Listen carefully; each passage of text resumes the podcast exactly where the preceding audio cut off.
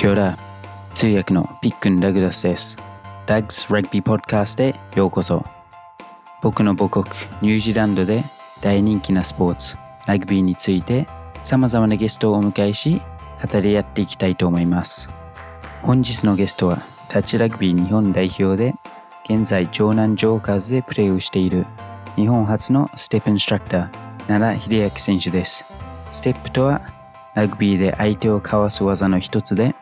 自分自身もヒデさんの試合の中で何回も生で見ることができました。ヒデさんのインスタをエピソードの概要に貼り付けていますので、ステップレッスンに興味のある方はぜひチェックしてください。ヒデさんにタッチラグビーの世界やステップについて聞くことができたので、ぜひお楽しみください。本日のゲストは、えータッチラグビー日本代表の奈良秀明選手です。あヘッチ、よろしくお願いします。よろしくお願いします。Thanks, bro. もう結構、もうずっとフェイスとフェイスでは会えてないですけど、全然ね、ま、今ね、福岡だもんね。ははいはい。Um, うん how are you? 元気ですか？これがね、めちゃくちゃ元気。大悟元気？Um, yes, yes. 今、ちょっとクリスマスあの時期、そういうホリデーの時期はニュージーランドサマーなので、えめっちゃサーフィングとか、その海とか行きたいっていう気持ちはありますけど、うーん。あそれ以外はめっちゃ元気ですね。間違いないよね。今の時期のニュージーランド最高ね。Yes. I will miss ね。Yeah. でも、ヒデさんも結構いろんなステップレッスンとか、そういううん教室をやってると思いますけど、コロナ大変でしたか？大丈夫でしたか？うん、やっぱね、コロナ、えっ、と、一番最初の3、2月か、2月、あ、違う、3月からか。3月から、やっぱ緊急事態が解けるまでの間は、やっぱレッスンとかはできなかったから、すごく大変だったんだけど、その反面、あの、実はオンラインとかも、レッスンとかも、なんか新たな道がはいはい。できたので、そういった意味では、なんかピンチがチャンスになったみたいな感じだったかな。ナイスナイス。はい。いや、なんか、時々インスタライブとかもしてましたよね。うん本当になんか自由に過ごしてたね。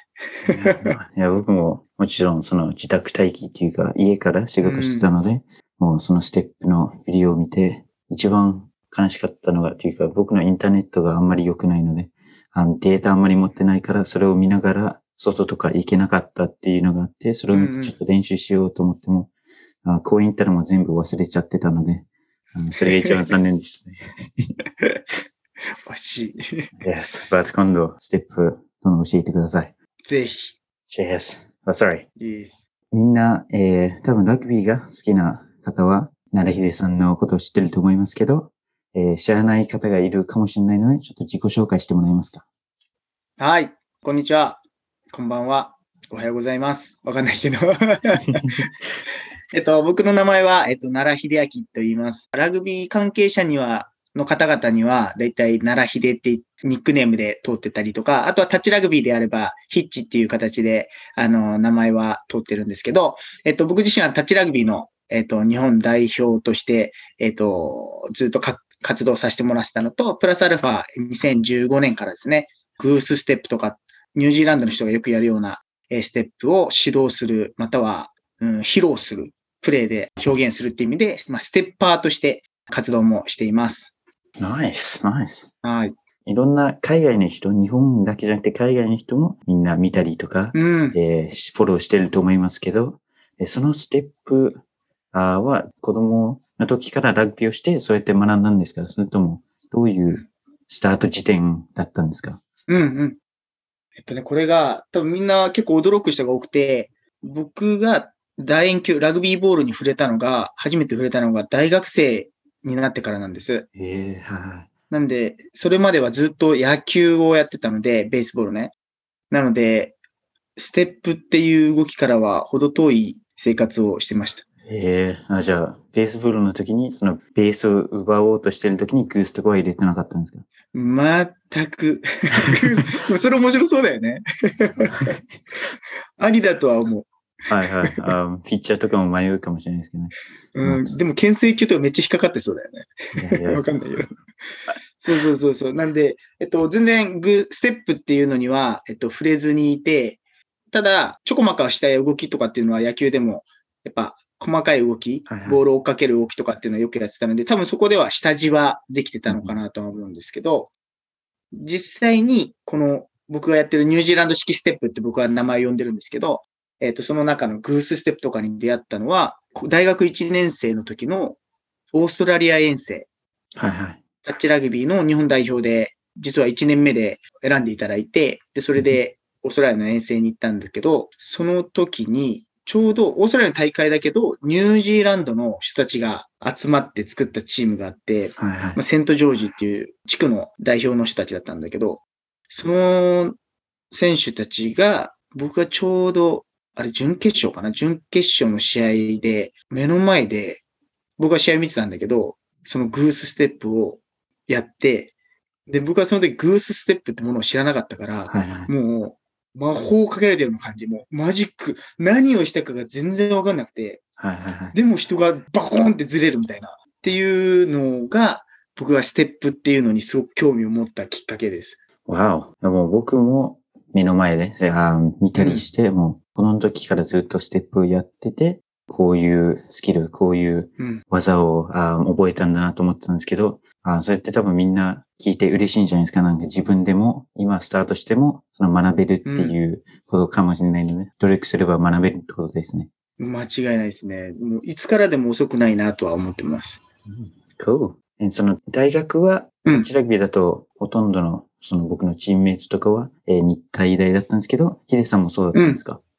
僕も、えっと、日体大でプレイしてました。えーそこに入ってからタッチラグビーをスタートしたって感じですかね？うん。大学1年で18歳からスタートして、わお。で、いきなり、その日本代表に選ばれて、うん。その日本代表とかそういうハイレベルのタッチはどうでしたか？えっと、そのオーストラリアの、やっぱオーストラリアがタッチラグビーで今、世界1位なので、で、僕が、えっと、行った時も世界1位だったので、やっぱり衝撃的でしたね。レベルも、日本でやってたタッチラグビーとはもう全く別物、みたいな、いうのを感じたのが一つだったかな。いやいやうん、ナイス。で、それを、何ですかそのさ初めてグーステップなどを見て、えーそこからうん。ラグビーをしながらどうやってそのグーステップを自分のものにっていうかどうやって覚えたんですか？うん。うんめちゃくちゃ、その動画を見たのと、あと、自分のステップも、当時はあのビデオカメラではいはい。撮るんだけど、ビデオカメラで撮って、あよく比較をして、ああでもない、こうでもないっていうのをひたすらやってました。わお。でそれをその日本で大学終わってからもそれをずっとやって今の、えーステッパーになったって感じですよ。なんか他にラグビーとかもしたりうん。して練習してたんですか、えっと、基本的にはタッチラグビーをずっとメインでやってて、ステップも、そのタッチラグビーの試合の中とか練習の中に、もうとことんやる。で、いっぱい失敗して、で、たまに成功して、みたいな。で、そのし失敗した成功したをどんどん積み重ねていったっていう形で、はいはいはい、で、僕、ラグビー始めたの、えっと、セブンスをやらせてもらってたんだけど、あの、それが29とかなので、29歳とか。遅かったので、えっと、その時にも、そのステップを実際に使ってみたりとか、で、あ、やっぱ使えるんだな、有効的なんだなっていうのはすごく感じながらプレイしてた感じです。その初めて、えー成功した時グーステップをして、うん。トライとか、まあ、ブレイクとかできた時はどういううん。感じしたか、その努力をずっとしてて、それがちゃんと試合でできたっていう時はうん、うん、うん。嬉しかったと思いますけど。はいうん。残念なことで、その、一番初めて決まった時のことを覚えてないんだけど、でも、やっぱり、ステップで抜けた相手がこうずれたとかっていうのは、すごい嬉しかった記憶があるか。あの、記憶っていうか思いが、なんか嬉しかったかな、嬉しかっただろうなっていうのは、なんとなく覚えてる感じと、はいはいあとは、なんか、抜けたこともそうだけど、見てる人がちょっとざわつく感じうわっていう、本当その多くの人じゃないかもしれないけど、やっぱ見てる人がそうなるっていうのが、あの、肌で感じれてたのがすごく嬉しかったかなっていうのがあります。いやいや、もうモチベーションになりますよね。うん。Cool. Sorry, um, and そのタッチラグビーをうん。として、ステップを覚えたって、あ、おっしゃいましたけど、えーステップをするにはタッチラグビー、ラグビー選手でもタッチラグビーとかを使って、うんそのラグビーのスキルを上げることはそのいいことをおすすめだと思いますか？えっと、僕はめちゃくちゃおすすめだと思います。やっぱりあの、触れられてはいけないスポーツがタッチラグビーになってくると思うので、触れられない距離を間合いってあの日本語でよく使うんですけど、はいはい触れられない間合いを、えっ、と、習得する。あの自分で学ぶっていう部分では、タッチラグビーはとても向いてるかなと思ってて、で、ダグもタッチラグビーやってるからわかる、知ってると思うけど、あの、シャツかすっただけでもタッチになるから、本当にマトリックスの世界のような 感覚になると思うんだけど、まあ、その距離感を知っているか知らないかっていうのはすごく、あの、ラグビー選手にとっても大きな差かなと思ってて、なんで、それを知った上で、コンタクト、接点を持つ間合いも知っていることによって、なんか、選択肢がすごく増えるんじゃないかなっていうのを感じます。ナイス、ナイス。うん。あとは、あの、タッチラグビー、あの、判断がめちゃくちゃ上、展開が早いじゃない。なので、あの、その判断力、あの、スピーディーの展開の中で、どこが数的有利ができてるとか、どこのホールが空いてるとか、どのスピード、どのパスっていう選ぶし時間がすごく短いじゃん。はいはい。なので、そこのところも、なんか、ラグビー選手にとっては、こう、危険なタックルがないから、こう、一つの自分のスキル上げとしてはすごくいいんじゃないかなとは思ってます。うん。本当に視野とかが広くなりますよね。うん。相手のディフェンスがこう来てるから、そうなったら何をしないといけないのか、なんかこういうパスにしないといけないとか、そういうのが、あ、覚えてくるので、あのそういうのも、ニュージーランドで結構いろんな人がラグビーをやって、シーズンオフ中にタッチラグビーをして、それでフィットネスも上げれるし、うんいやラグビーのスキルも上げれるので、すごく僕も大好きなんですけど、うんうん今日、日本でもうずっとタッチラグビーの日本代表になってて、うんえー何かそういういろんな経験あると思いますけど、なんかいい思い出とか、自分にとって印象に残る試合とか何かありますか？うーん。いい質問だ Thank you. ね。試合で言うと、パッとすぐで、まあ、出てくるというか、自分の中で大きかったなと思うのは、やっぱ去年の2019年に、あの、タッチラグビーもワールドカップがマレーシアでやって、まあ、そこで、えっ、と、僕らは、まあ、金メダルっていう目標を持ってたんだけど、最終的には銅メダルを取れた。で、その銅メダルを取るってことが、えっ、と、日本のタッチ界では初めての、男子代表としては初めてだったので、その試合っていうのはやっぱり嬉しかったかな。しかも、えっ、と、僕は5回目のワールドカップのチャレンジやったので、あなんか、勝手に自分自身と、あとは、これまで一緒に戦ってきた人たち、なんか、お、の思いもなんか勝手にしょって、なんでそういった意味でもなんか、あの試合で勝ったことっていうのはすごく、あの場に入れたことが嬉しかったですかね。あもう5回ワールドカップ出てるってすごいですね。うん。で、それもずっとオープンっていうタッチラグビーだと、そういろんなカテゴリーありますけど、うん。一番オープンっていうのが一番ハイレベルっていうか、ハイレベルっていう、何ですかね。うん。そうですね。それにずっとうん。あうん入ってたって感じですよね。そうですね。あその最初のワールドカップから5回目、5つ目ので何か日本のタッチラグビーで何が一番変わったと思いますか？どうやってそういうメダル取れなかった状況からうんうんうん。3位になれたと思いますか、うーんと、まあ、いろんな要素があると思うんだけど、まあ、一つはやっぱり僕がやる前からもワールドカップには日本は出てたので、えっと、それまでの積み重ねっていうのはやっぱり大きいかなっていうのが一つ。で、その積み重ねによって日本のタッチラグビーのレベル、知識っていうのが上がってって、それが本当に積み重なってきたなっていうのと、あとは、えっ、と、前回のワールドカップ、2015年にあったんだけど、その以降に、まあ、オーストラリア、世界一のオーストラリアの方からコーチが派遣されて、で、そこでその世界ナンバーワンのチームが何をやってるかとか、そういうところも、えっ、と、日本のタッチに入ってきたっていうのも一つの、あの、要因になっているかなとは思います。はいはい。Wow. And そこで、ヤゴさんからもちょっと、スティーブさんでしたっけ？うんうんうんの凄さを聞いたんですけど、ヒデさんの何をワールドクラスの選手から学んだんですか？なんか一番覚えてるレッスンじゃないですけど、何かありますか？うーん。スティーブから学んだこと、タッチを楽しんでることかなとか言って。すごい、あの、スティーブって結構自由な方で、はい。オーストラリア人って結構、あの、規律とかしっかりしてる部分も多いかなと思ってたんですけど、はいはいはい。スティーブは結構、あの、ボブ・マーレー的な、こう、イージーゴーインな.人 だったので、なんか本当に純粋にタッチを楽しんでる、共に楽しんでるっていう部分と、あとはまあその人柄っていう部分で、すごく僕にとっては刺激的だったなっていうのがあって、まあそれはなんかタッチっていうよりかはなんか僕の人生観って感じだったんですけど、タッチとしても、すごくやってることがシンプルでいいんだっていうのを気づかせてくれたって感じですかね。はいはいはい。うん。今まで僕らはいろんなことをやろうとして、プレーを、あの、相手に点を取るために、こうやって、ああやって、こうやって、ああやって、とかっていろんなサインプレーを使ったりとかしてたけど、なんか、スティーブが来てから教わったことはすごくシンプル。うんで、一つの動きに対して二つのオプション持ってたらもう十分だよね、ぐらいな感じだったので、なんか、試合中も慌てなくて済んだっていうか、なんか、迷わずに動けたっていうのは、なんか学んだ一つかなと思います。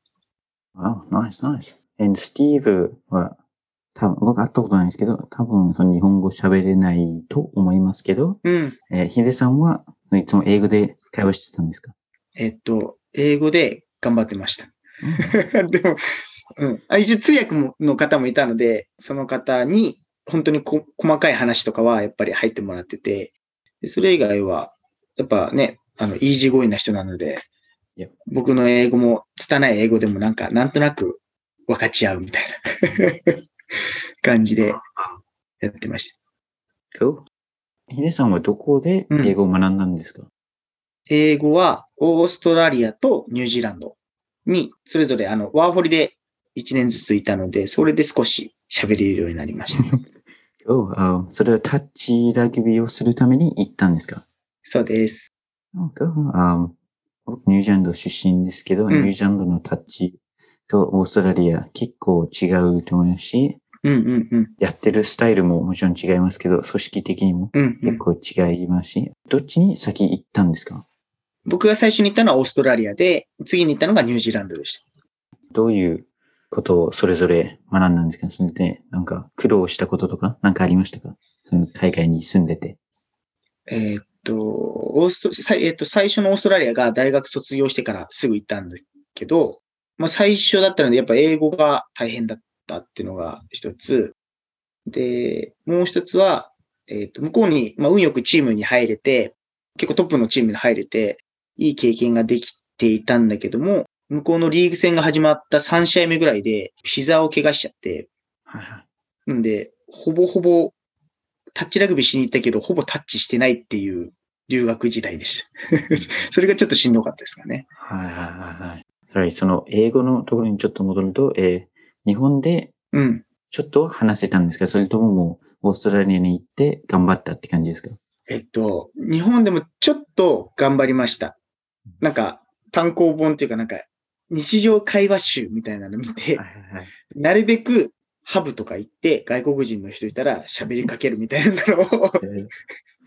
やってました。でも、それで、会話は、でもやっぱり全然、向こうに行ったら全然できなかったですね、最初は。いやあの、聞き取りが全くわかんなかったです。もう何言ってるか全然わかんないみたいはいはい。まあでも練習してたのがバーとかだったら、な。うん。あやっぱり飲まないと脳にはそれが入ってこないっていう感じに脳がなっちゃってたかもしれないですね。そうかもしれないね。確かに飲んでる時はなんか会話できてた気がするなってよく言うよね。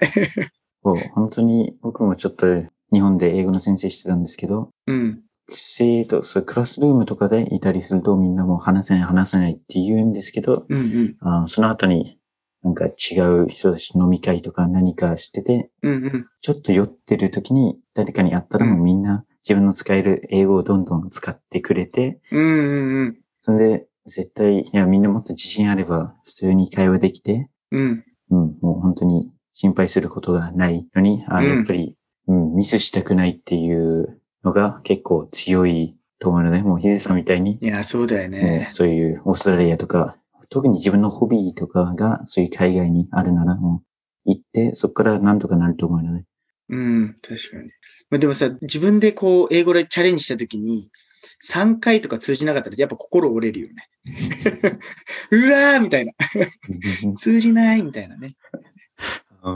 いや、僕は逆に、あ日本語で何か言われたときに、うん。あ、oh, sorry, 今何言いましたかみたいな何回か言って、特に、田舎の人たちは、あ自分のなまってる言葉で言ったりして、うん、もう途中からあちょっと笑ってごまかしてみたいな、うんうんって、そういうのもありますけども、本当にどこでも何年勉強してもあることなんで、全然問題ないと思います。うん、多分僕とかでもね、あの、地方にいて、違う方言の話聞いたらね、同じような反応になるから 難しいよね。Yes. Um, じゃあ、オーストラリアちょっとそういう残念な、その怪我はありましたけど、うん、その後にニュージーランドに行って、どう違いましたか、ニュージーランドは。えっと、ニュージーランド行った時は、まず一つ目の大きな違いは、えっと、一回オーストラリアを経験してるっていう部分で、その海外での過ごし方っていうのを、多少なりともやっぱり分かってたっていうので、心にゆとりがあったっていうのが一つの違いがあったのと、まあ、あとは英語も、やっぱりオーストラリアの最初の時よりかは、多少なりは、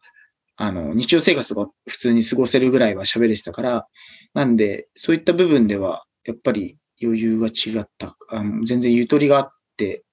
えー、最初から挑めてたなと思います。ね。かな。うん。あと、まあ、タッチラグビー自体もやっぱり、だいぶ、オーストラリアとニュージーランド違うじゃん。オーストラリアもう本当に結構カチカチとシステマティックに、あの組織としてもそうなってるし、プレーの戦術的にもそうなってるけど、ニュージーランドはどっちかっていうと、僕がいた時はもうちょいファミリーって感じの要素がすごく大きくて、タッチ自体もちょっとやっぱあのトリッキーな動きとか、こう、ファンタジスタが多いっていう感覚。うん、一人一人がみんなファンタジスタなんじゃないかぐらいな 感覚でプレーをしてた記憶があります。はい。あ、じゃあもう、オーストラリアはみんながそういうチームワークでやるっていう感じで、うん、あニュージーランドだったらもうその一人一人のそういうスキル、ステップとか、そういうのでずらしてそこから攻めるっていう感じでしたかね。うんうんうん。そう。しかもなんか、一人でプレイしているように思われがちだけど、そのファンタジスタがプレイするとみんなが化学反応が起きてて、なんか連動を勝手にしてるみたいな感じがあって、まあなんで僕は個人的にはやっぱニュージーランドの最初のステップもそうだし、ニュージーランドの人に刺激をもらってたから、相手にしてても、一緒に戦ってても、やっぱりワクワクが止まんなかったのはニュージーランドって感じですね。Nice. Thank you. Uh, yes. そういう、そう言ってくれるだろうと思って、こういう質問も聞いたんですけど。さすが、まんまと 誘導されとるや、俺。I love New Zealand. So. me too, me too. Yes. But, じゃあそこ、もちろんニュージーランドでも、ステップを多分もっと、うん、あ武器にできたと思いますしあ、ニュージーランドでそれをやってて日本に戻ってきたら、なんかどういうきっかけでそれを他の日本人に教えようとか、そういう、どういう、うんうん、感じでそれがスタートしたんですか？えっと、最初は、あの、YouTube がきっかけで、あの、僕は結構タッチラグビーのプレイ集っていうのを結構 YouTube に以前上げ、まあ今もちょっと上げてるんですけど、上げていて、その中に、そのグースステップとかを僕は上げてたりしてて、で、そうするとやっぱり日本の人たちってグースステップとかってなんかニュージーランドの人だからできるっていうような感覚を持ってるなって僕は感じてて、だけど日本人でもできるんだぞっていうのをちょっと僕の中では伝えたくて YouTube にアップしてたんだけど、で、それを見た人がやっぱり興味を持ってくれて、2015年か、2000、あ、違う、2014年ぐらいに、もう何人かがこう、教えてくださいみたいな形で依頼があって、それでグーステップを伝え、やり方を伝えてたんだけど、まあ、そこになんか、あれこれ需要があるなっていう、うん。今まではただ自分がやってやりたいっていうのと、見てみて、みたいな感じだったんだけど、あれこれもしかしたらみんな本当やりたいんじゃないかな、みたいな。で、やりたいと思ってる人多いんだなっていうのを、なんか自分の中でこう感じ取れた。かつ、それを伝えれるように、あの、言語化することができたので、それがきっかけで僕は2015からかな、ステップの指導を仕事としてやるようになりました。ナイス。いや、もう、本当に、あみんなに話すと、え最初は、うんニュージーランドで赤ちゃんが、その生まれたばっかりの赤ちゃんがなんかグースするぐらい、なんかニュージーランドうん。だからできるってみんな思ってると思いますけど、みんなも多分ヒデさんみたいに、まあリーグラグビーとか、ユニオンとか、タッチラグビーの選手を見て、真似をずっとして、もう本当に、あやってみてうまくいかなかったらちょっと変えたりとか、その繰り返しでみんなができるようになったと思うので、日本もどんどんそういうグーステップとか、あ見えるようになるのがすごく楽しみですね。いや、もう、そうなんですよね。僕もそれがしたくて、日本のラグビー界でグーステップとかが当たり前のように出るようなあのラグビー界にしたいなっていうのが一つの思いであったので、もうでも今結構スクール生とか小学生とかも結構ステッパー増えてきてるから、本当にここ5、6年で多分日本のラグビーの試合の感じが変わるような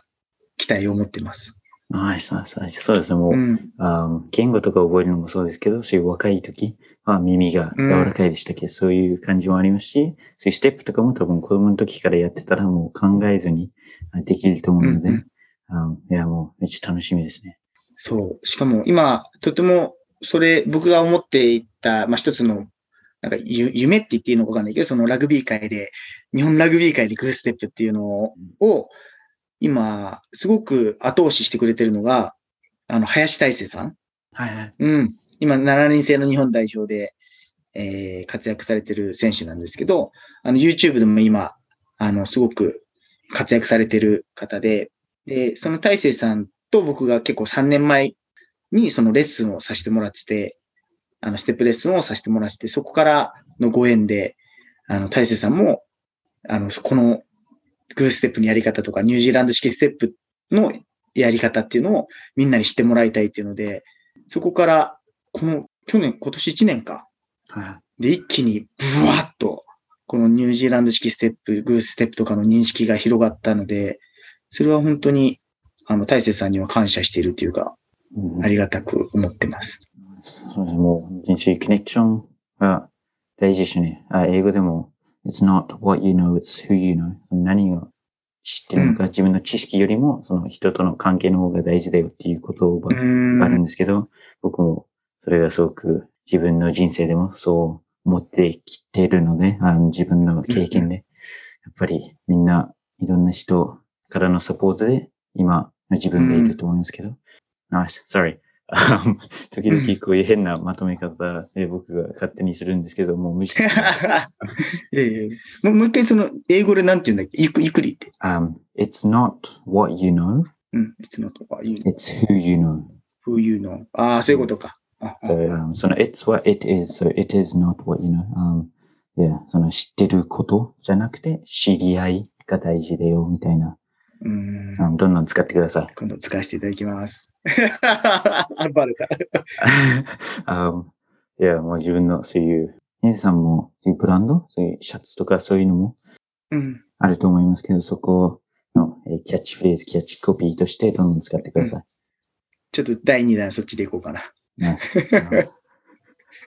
あでもその、いや、角にはちょっとめっちゃちっちゃく Doug's Rugby Podcast はあ入れないといけないですけど、オッケーオッケー。大丈夫それ、ダグ、ダグ、ダグは誰かのあれをもらってるとかじゃない？大丈夫？いや、あそれで僕が思いつくココピーライト大丈夫？あの自分から来てるので、はいなら安心です。yes, don't worry. Um, and, um, 強い弁護士も知ってるので大丈夫です。そうです。心強。まあ、今日は、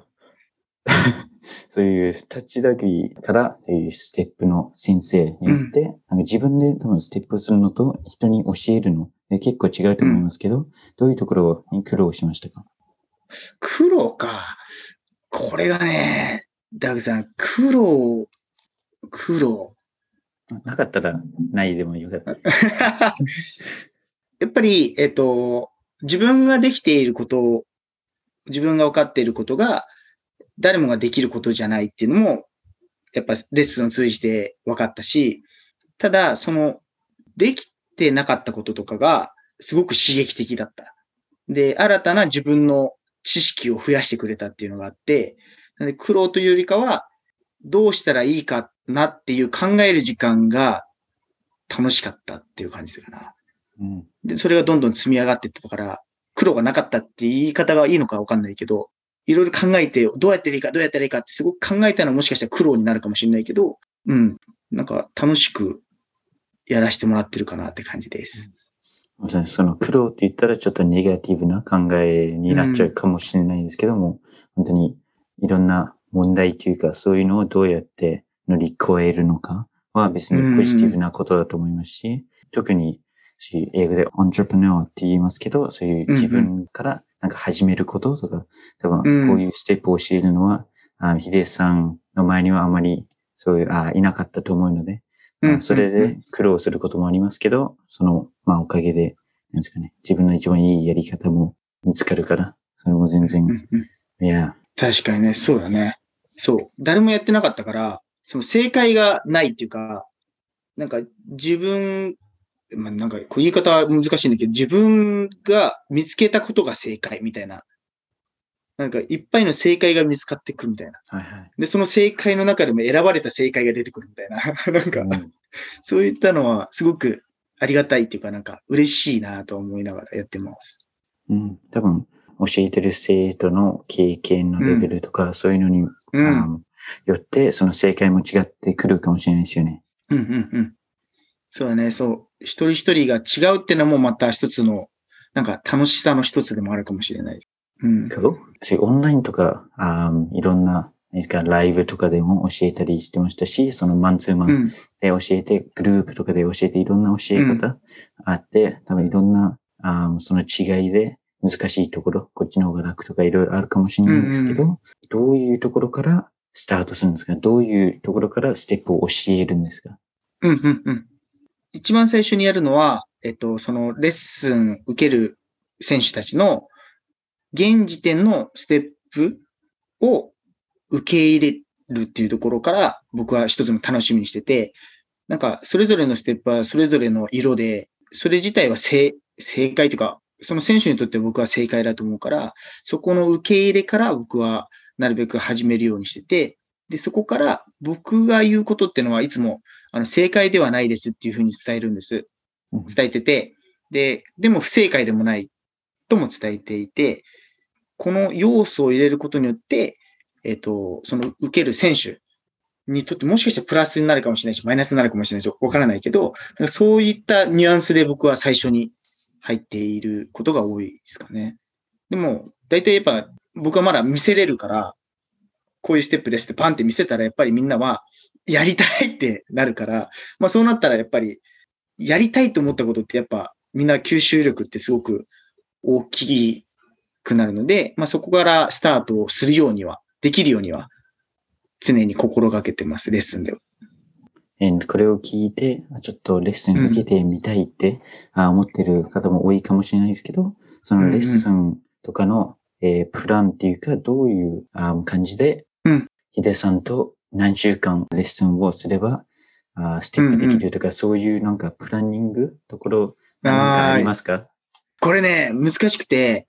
実は1日でパンってできちゃう子もいれば、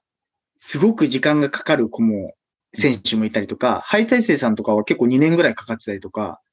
なんで人によって違うので、ここでもう必ずできますとかっていうのは正直僕は今言えない。うんうん。ただ、時間のどのぐらいかかるかは言えないけど、できるかできないかって言ったら必ずできる。やり方さえすればみんなできる。なんかみんながお箸を持てるようになったのと一緒で、多分まあいろんな持ち方する人もいるかもしれないけど、でも持って使うことはできるので、そういう形にはすぐ、あの、すぐっていうか、必ずできるようにはなると思います。そうです。ただ、まあ、レッスンで、あの、これだけだとなんか、わーってなっちゃってるから、あれなんだけど、もうなんか、気持ちか？みたいになっちゃうから、あれなんだけど、基本的にはレッスンでは、えっと、今やってる自分のステップと、あとは僕が伝えていくニュージーランド式ステップの違いっていうのをまず知ってもらうのと、違うものをやるっていうのを知っとかないと、なんかごちゃ混ぜになっちゃうので、まずそこの認識をしてもらいます。で、その後、その違い何かって言ったら体の使い方が、やっぱり日本で主流のステップと、ちょっとやっぱり違くて、ちょっとというか大きく違くて、なんで、その体の使い方を最初ベースとして、あの、初級編としてやらせてもらって、で、その後に、そのグースステップっていうやり方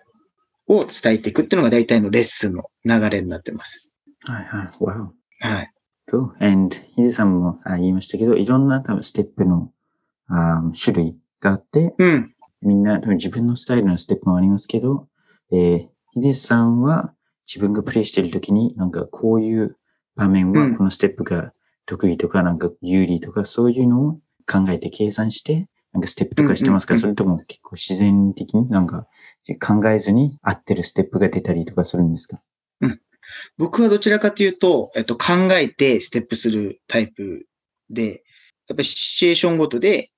このシチュエーションであれば、グーステップの方がずれやすい。あとは、その後のプレイがしやすいとか、なな例えば斜めに走ってるときはグーステップの方がやりやすいとかだったりとか、あとタッチラグビーだとボールを拾って前に仕掛けるっていうスクープっていう動きがあるんですけど、その時はどちらかというとグースステップよりかはアイランダーステップ、体を浮かしたステップの方が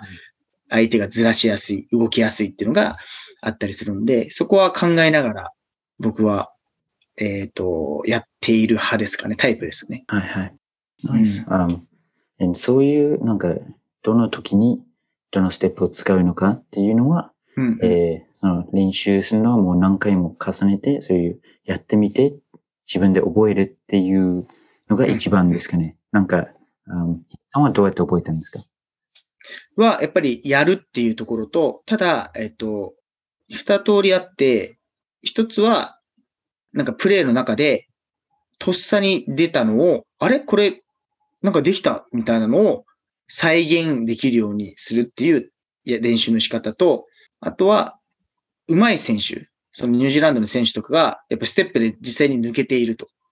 で、その抜けている、なぜ抜けているのかを僕は結構分析するのが好きで、で、そこから自分がやったことじゃなくて、上手い選手がやったことを再現できるようにしてったっていう感じです。で、その再現する練習をするみたいな。で、同じシチュエーションを試合の中でも、ディフェンスをコントロールして作り上げていくみたいな感じのは結構得意でやってます。わあ、ナイス、ナイス。うん僕もタッチラグビー、福岡に来てちょっと忙しくてなかなかできないんですけうんど、ヒデさんの話を聞いて、めっちゃまたやりたくなりましたね。あのこうやうん。って話してると、あ、ね僕もそういうグーステップできるかもと思って、実際フィールドに出たらすぐタッチされちゃうだけですけど、積み重ねね。いややっぱりあ言ったように、そういう自分の楽しいことだと、うん。もう全然、ね、トレーニングっていう感じはしないというか、ハードあーっていう感じはしなくても、どんどうんんうんうん。できるので、and それだけじゃなくて、そういうタッチラグビーをさっきベースボール、野球でも使えるかもって言いましたけど、実際うんいろんなスポーツでえヘッジはうんうん。この、あーステップを試したり、その教えたりしてましたよね。うん、今していて、えっと、まあ、ラクロスと、今、サッカーを指導させてもらってて、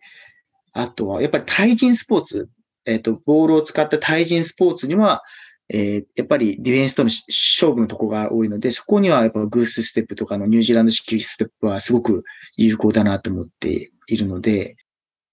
あとはこれからバスケもかなバスケ、ハンドボールもちょっとチャレンジしてみたいなっていうのが.めちゃくちゃあります。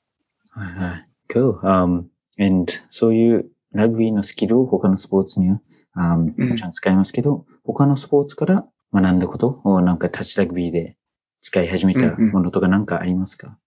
他のスポーツから学んで、うーん、やばい。ないかも、今んとこ。um, That's fine. それをもう、この質問しなかったことにしますので、全然大丈夫 たでもすげえいい質問だね。です。でもなんでそう思うかっていうと、多分、僕が伝える側でしかないからかもしれないね。今のところ。その競技を一緒に練習とかしてたら、プレイヤーとして参加してたら、多分学ぶことが多いかもしれないけど、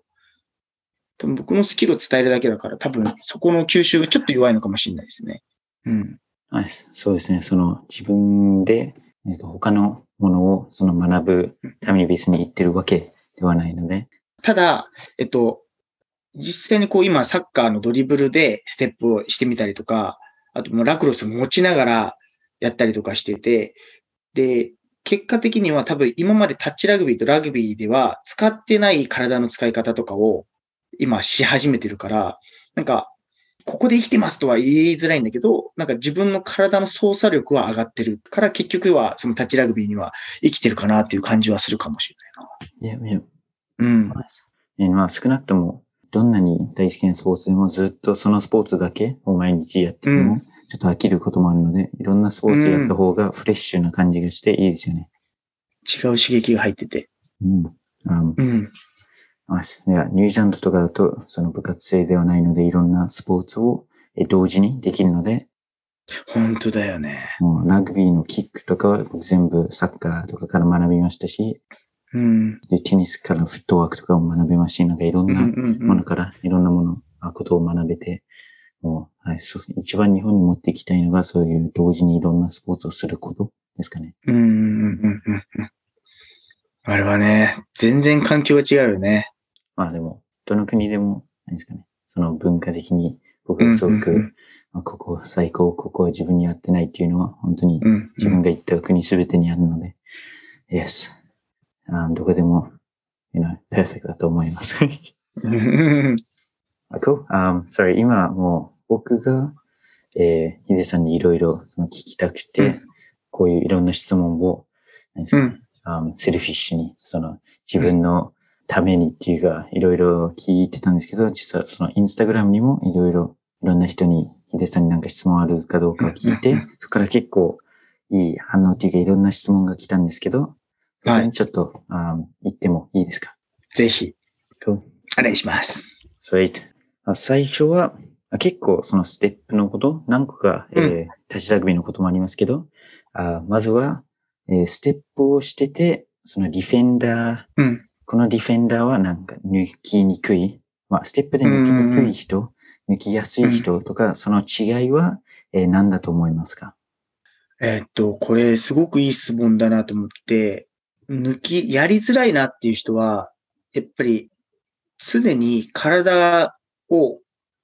整体させて足をクロスさせない人。で、常に両方ともに動けるような姿勢で、かつ、えっと、間合いをぐっと詰めてくる人はやりづらい。はいはい。うん。で、やっぱりステッパーって右と左の選択肢があるからこそよりやりやすかったりするんだけど、そういう上手い選手ってやっぱり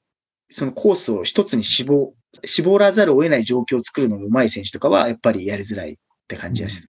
あの、それも、えー聞いて結構、タッチラグビーあもそうですけど、ラグビーも同じことで、その後にタックルが入るだけで、多分、うんうんうんあーそういうところもタッチラグビーをやってれば自然に慣れていくところなので、もうんううんみんな絶対タッチラグビーやった方がいいですね。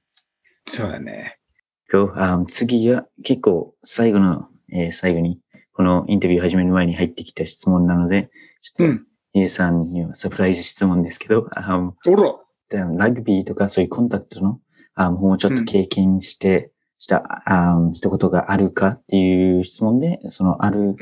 あそう、まあ、自分の中で、そういうセブンズとか、10人制とか、あタッチラグビーで、何が一番違かったのか、どういうところ、どの競技が一番自分の中で好きなのかっていう質問でした。なるほど。えっと、その楕円球の中でってこと？ラグビーの中ではいろいろやってきて、まあ、そうだね。僕が今やってきたのは、まあ、15人制とタッチラグビーとリーグラグビーもちょっとやらせてもらったことがある、オズタグ。もやったことある、ビーチラグビーもやったことある。なんで結構いろんなラグビーをやらせてもらってて、で、一番はやっぱりタッチラグビうん。ー。うん。あが？一番す、えっと、なぜか、いい質問だね。なぜ僕はこんなにタッチラグビーが好きなのか。なんか、僕がよく言うのは、そのタッチラグビーをプレイしてる時が一番自分が輝けると思ってて、で、輝けるから好き。プラス、何がこんなに僕をハマらせてるんだろうか。でもやっぱりあれかな。この、すごい極限な世界かなと思ってて、タッチラグビーって。この触られるか触られないかって、すごい世界じゃない？変な話、タグラグビーとか、まあビーチラグビーも触られる、触られないとかってあるんだけど、結構、なんだろう、本当に指一本で済むのってタッチラグビーだけなんだよね。止めること、相手を止めるのに。なんで、その世界の中で、かわしきって点を取るっていうのがやっぱ一つたまらない、僕をはめ、はま、はまらせてる一つなんだろうなっていうのは思ってます。Nice. これ質問、質問の答えになったかな、今？Um, yep, I think so. なんかね、僕、質問の答え外れちゃうんだよな。No worries. あー多分答えてくれましたよね。あ、うんでも一つなんか僕が、まあ、つけ、うんつけ、まあ、そのコンタクトを初めてしてどうでしたか、うんえっと、コンタクトは、えっと、始めた時は、ディフェンスはやっぱ大変だった。でも、アタックに関しては、あんま当てられなかったから、やっぱちょっと触られない距離でプレーもしてたっていうのもあると思うんだけど、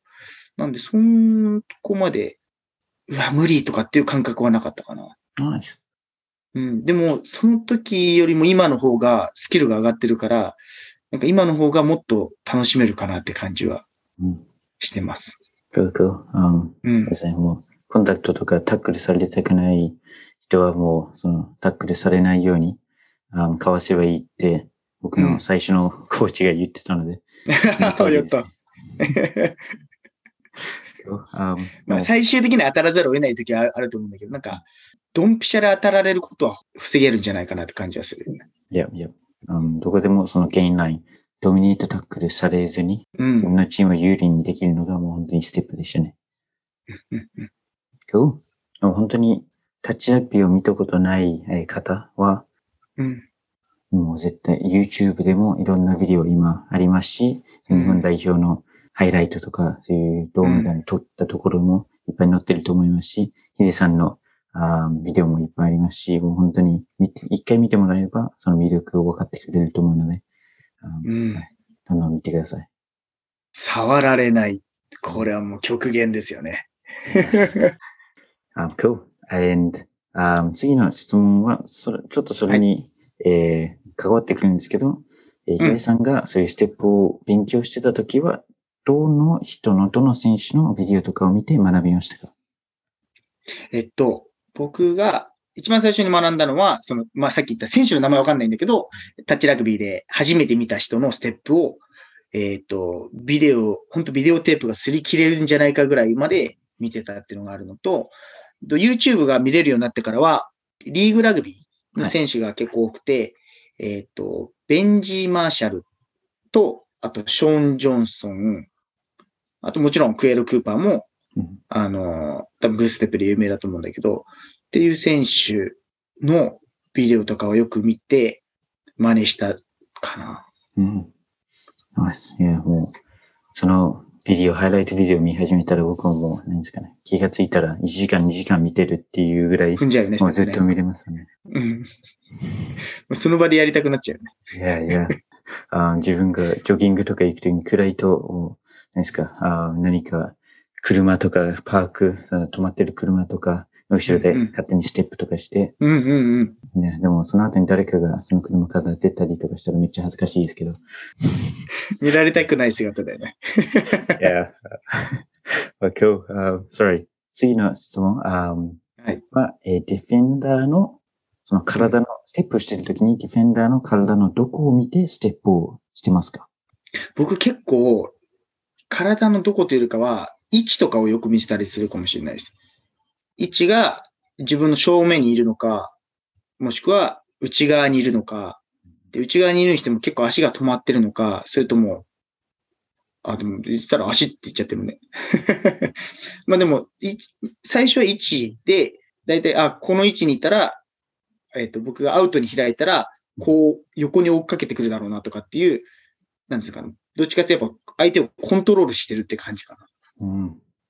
でス、ただ今、やっぱステップをよくまた分析をしてるんだけど、この足の出方まで見れたら、ステップがより決まるだろうなっていう感じはしてます。あもうステップを何ですかね、サイエンス、科学のうん。実験みたいな感じであやってるのがすごく、何ですかね、僕は好きです。あいやうん、ちょっと面白いかなと思って、結構やっぱり、えっと、基本足をクロスさせる追い方の人は、ステップに引っかかりやすくて、なんで、よく言われるのは、相手を走らせる。走らせるってことはよ、どうしてもクロスさせないといけないんで、そうすることによってステップが決まりやすくなるので、まあ、相手がまず走ってるかどうかっていうのも多分見るところの一つだと思うんだけど、さらに、交差させてなくても、みたいなね。ところを今、ちょっと実証していこうかなみたいな感じです。わはい。お楽しみです。お楽しみに。いろんな人の話も聞いてみたいですよね。どこを見てるかとかっていうのは。それはなんか人それぞれ違うと思うからうん。多分肩の向きの人もいると思うし。ナイス。あじゃあいつか、ヒデさんと一緒に、ダグスラグビーポッドキャストのインスタライブかなんかをして、そういろんな人に聞いてみたいですね。ぜひぜひぜひ。あとはね、コカ・コーラにも あ、yes。ステッパーもいっぱいいると思うので。はいはい。あうん。もう選手たち結構チームの中でもみんな、えもちろんヒデさんのこと聞いたことありますし、あインスタグラムでなんかそのビデオを見たりとかして、あうん。やっぱりこの何年間、でも僕よ今4年目ですけど、どんどんそういうステップを使い分けてきてるうん選手がなんか増えてきてると思うので、うわー、嬉しいよね。いや、it's all ヘッジのおかげです。またまた。そうでもね、少しでもね、そこの、なんかそういうのに担えてたら嬉しいよね、やっぱね。うんあまあみんなの給与の5%ぐらいもらえるんじゃないですか。うわーほい あの、弁護士よろしくお願いしますね。紹介していただいて。of course, of course. その弁護士結構高いので あ全部多分取られちゃいますけど。残念。Yes. Cool. Um, sorry. 結構、いや、もちろん、ヒデさん人気だったので、結構何、いっぱい質問があって、全部は言えないかもしれないですけど、うんえー次は、あちょっと、ヒデさんも話しましたけど、ステップの初心者は何から練習するべきですか、もし自分で練習をするのであれば、まず、えっ、と、どういうステップをしたいか、一つの、なんですか、真似をす、目標とするステップを見つけてほしいなっていうのが一つ。で、えっ、と、あとは自分のステップを知る。うんどうやって知るかって言ったら、すごく簡単で、自分のステップを動画で撮る。で、二つを見て、違いを見つける。っていうのが、えっ、と、まず最初に自分一人でやるんだったら、僕がお勧めすることの一つ。で、もう絶対に多分違うと思う。うん目標としてる人と自分が。で、その時に大事なのは、自分がダメだって思わないこと。自分はただまだその動きを知らないってだけだから、ぜひ自分を肯定してこれから上がれるっていうのをまずスタートラインとしては思ってほしい。で、そこから初心者の方が始めていくのは、えっ、と、体の使い方のところ。なので、その時にチェックしてほしいのは、えっ、と、そのグーステップとかやってる選手の足のつき方ってところをしっかり見て、自分と比べてほしいなっていう感じです。Wow, thank you. もうこんな、何ですか、フリーで、めっちゃいいアドバイスをくれてありがとうございます。いやいやいや。Um, next question は、えー試合中、そのどこまうで予想をしてステップをしてるんですか、その抜くところまでなのか、抜いた後に、あ相手はこうするから自分がこうするとか、抜ここをこうやって抜けばこうなるとかっていう質問だと思いますけど、そういうところまで考えてますか、えっ、と、うん、考えてます。あと、えっ、と、僕はやっぱり操作型、相手をコントロールしたい型なので、僕はこう動いたら、次のシチュエーションはこうかこうだろうなっていうようなものを持った状態でプレイはしてることが多いです。うん、?Nice. Nice. Okay, next は、えーうんタッチラグビーの質問。えー去年の、えーマレーシアで行われたワールドカップで一番苦労したことは何ですか？苦労したこと。えっ、と、気候。あやあの、試合自体は、えっと、全、毎ワールドカップ、やっぱ1日3試合とか4試合を、やっぱ4日間、5日間とか続けてやるのでう、んそこに関してはもう、そうなるものだったから、苦労とかはなくて、どちらかというと、あの、マレーシアの暑さ？はやっぱり結構大変だったかな。僕は結構ホテルからあんま出たくなかったっていうかうん、汗かきだったから、出れば出るほど僕の水分はどんどんなくなっていくと。だからもうなるべく自分の体内に残して試合の時だけやれるようにみたいな感じで、やっぱあの暑さは多分他のチームの人も大変だったと思うし、なんかフィールドの温度が55度とか行ったりとかしてたんだよね。Wow. やばいでしょ。それで一回中断になったりとか、うん暑すぎるから中断みたいな。はいはいだからそこはやっぱり、うん、やばかったです。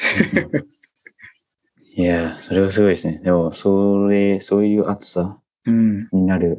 ですかね。サウナに入るためにお金をかけてる人もいるので、まあそういうポジティブな面で考えればそれをまあそうだね。味わえたっていうのはいいですね。うん。でもサウナでラグビーしたくない。Yes. エビポジティブすぎかもしれないですね。ちょっとポジティブだったね。ちょっとはい頑張るわ、そこまで。別に僕がそこにいたらそう思ってるっていうわけではないですけど。絶対思わないと思う。yes. cool. Um, next. あ、あータッチラグビーと、まあ、一般的なラグビーと15人制のことですけど、えーの違いは、ヒデさんにとって何だと思いますか、えーっと、すごくシンプルで、あの、コンタクト、タックルがあるかないかっていうのがもう、もう多分誰もがわかる大きな違い。でもその大きな違いがあるからこそ、さっき言ったみたいに、えーっと、かわす間合いが違ったりとか、そのプレーの判断の速さだったりとか、そこに全部繋がってるだろうなっていうのは感じてます。Nice. うん Cool. Good answer. やったぜ。もちろんね、他にもいっぱいあると思うんですけど。はい。Yes, yes. Thanks. Um, and next. ステッパーには、えどの筋肉が一番重要ですか？うわーこれもまた難しい質問だな。えっとね、筋肉、筋肉よりも体の操作の方が僕は重要だと思ってて、で、その中でも股関節周りの動きが、えっと、ステッパーにはとても重要だなと僕は思っています。あ、その股関節周りをうん使えるようにするには、えー練習以外に何か取り組んでいることはありますか？フィールド外で。えっと、僕は、えっと、ダンスを取り入れてます。シャッフルダンスとかは、やっぱりもうあれはもう股関節周りの動きがすごくメインな感じだし、かつ、えっと、下半身だけじゃなくて上半身も結構バラバラに動かしたりとか、逆に連動させたりとか、あの、させてるから、本当に全身運動になってるから、僕は、だいたいステップ教えるときとかもダンスを推奨してますね。あ、cool. うん。オールブラックスも前、そのバレエの、そのダンスのバレエからをみんなでやってなんか学べることがいっぱいあったってなんか、すごい。その前のコーチが言ってたので、やっぱり、しかも、バレエを選んだんだね。うん。あすごいね。プロップとかがバレエをしてるところを一回見てみたいですけどね。でも、マジ、ま本当に多分、バレエってあの、体幹とは多分、多分インナーマッスルってなんかよく言われると思うんだけど、そこの操作とか、半端ないと思うんだよね。はいはい。うん。なんか、やっぱね、バランス力とかもそうだけど、なんか全部、やっぱ生きるんだろうね、やっぱね。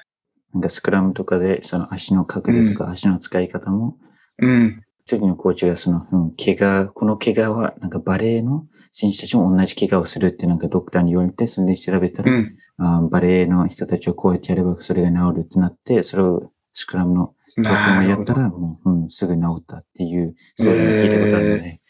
なんか違うところ、いろんなところを見たら、そういうアンサーが出てくるってことですね。うん、うん、うん、うん。いや、面白いね。Yes. あーうん。sorry, もう本当にヒデさんとだったらもう永遠にこういう質問とかあの聞いたり、あのストーリーとか聞いたりできるんですけど、もちろん、very busy man, 忙しい人なので、あんまり時間取りたくないんですけど、すいません。そんなことないけどね。Very busy. Yeah, あヒデさんは今、うんえータッチラグビーは、うん。あ城南ジョーカーズしたっけ？Yes。でされてますけど、えータッチラグビーのその生のヒデさんを見たかったら、その試合も見に行けますし、あとね、メンバーも募集してます。ナイス。あもう見るとかじゃなくて一緒にやる仲間を、特にラグビー選手とかは多分、ラグビーもやりたいけど、コンタクトがきついとか、でももっと動きたいとかっていう人いると思うので、仲間も募集してます。ナイス、ナイス。あじゃあ、そう言ってやってみたい方はどうすればいいですか、えっと、インスタグラムにですね、城南ジョーカーズのアカウントがあったり、あとはまあ僕自身のアカウントもインスタグラムにあるので、結構そこに気軽にメッセージいただけたら、おつなぎさせていただいて、一緒にプレイできると思うので、ぜひぜひ。あそのステップをえー学びたいっていう方も、あそのインスタを通してですか？それとも何かあありますか？そういうあ方法は？学ぶ方法あは。もうインスタグラムでもいいですし、僕はあのツイッターもフェイスブックも、あの、いろんな SNS やってるので、どの媒介を通じても通じてもいいのでうん、ご連絡いただければナイス。大.丈夫です。And さっきも言いましたけど、えっ、と、メーチャンダイス、自分のギアもありますけど、それってまた出たら、お出る時とかそういう情報を知りたい、なんか買えるところとか知りたいっていう人たちも、全部インスタですか？全部 SNS で。Sorry, これ全部まとめて聞いた方がすごく効率的でしたけど。いえいえうん。この何回も何回もい宣伝できるんで。あとはホームページも僕はあるので、ホームページ、そうだね。もあるので、そこからでも問い合わせいただけたら嬉しいです。cool. Ah, thank you. 多分もう本当に聞いてる人でなんでこれ聞かなかったのとかそういうのは多分いっぱいあって、あー本当にもう永遠に話せるんですけど、あー本当にこうやって時間作ってくれてありがとうございます。こちらこそです。もう久しぶりにダグに会えて嬉しいです。Yes, もう本当にまた一緒にタッチもえーやりたいですし、はい。毎回対戦相手するときに、もう、何ですかね、ステップされてその恥ずかしい目に合わないように、するので精一杯やってたけど、それも楽しいところなので、あはい。常に狙えていきたいと思います。ダグを。本当に公式戦とかになったら僕のためになるので、どんどんお願いします。あとまた僕、あ、なんか、福岡とかも行くチャンスがあったら、はいぜひぜひ、福岡にもタッチラグビーのチームもありますし、Cool. Um, yes, and 本当にいつでもコカ・コーラ遊びに来てください。はい。Yes. And, sorry, じゃあ最後に何か聞いてるあ皆さんに何かメッセージあれば。はい。まあ、僕自身はまだ選手として、あの、現役で、えっ、と、続けていて、2023年のタッチラグビーの日本代表ワールドカップですね、を、まだ、その時40歳になるんですけど、まだ目指そうと思ってるので、えっ、と、このオーバー35でも、ここまでできるんだっていう部分を、あのやっていきたいと思うので、ぜひ応援をしていただけたら嬉しいです。そして、ステップとしてもですね、やりたい気持ちがあれば皆さん必ずできます。なので、えっ、と、その何かわからないことがあった時のお役に立てればと思うので、その時は気軽にお声掛けいただけたらと思います。これからもぜひ、奈良秀をよろしくお願いします。ああ、perfect, perfect. But cheers, bro. あ本当に今日は楽しかったので、えー、Cheers. yes, またすぐ会って、あこういうラグビーの話をしましょ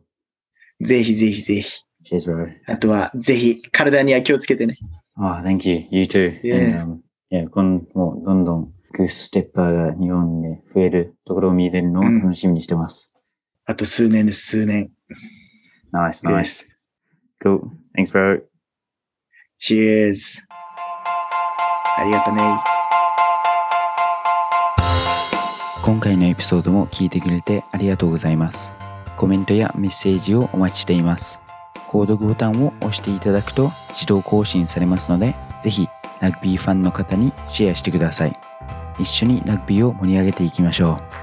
う。Thanks for listening to my podcast. Have a good one.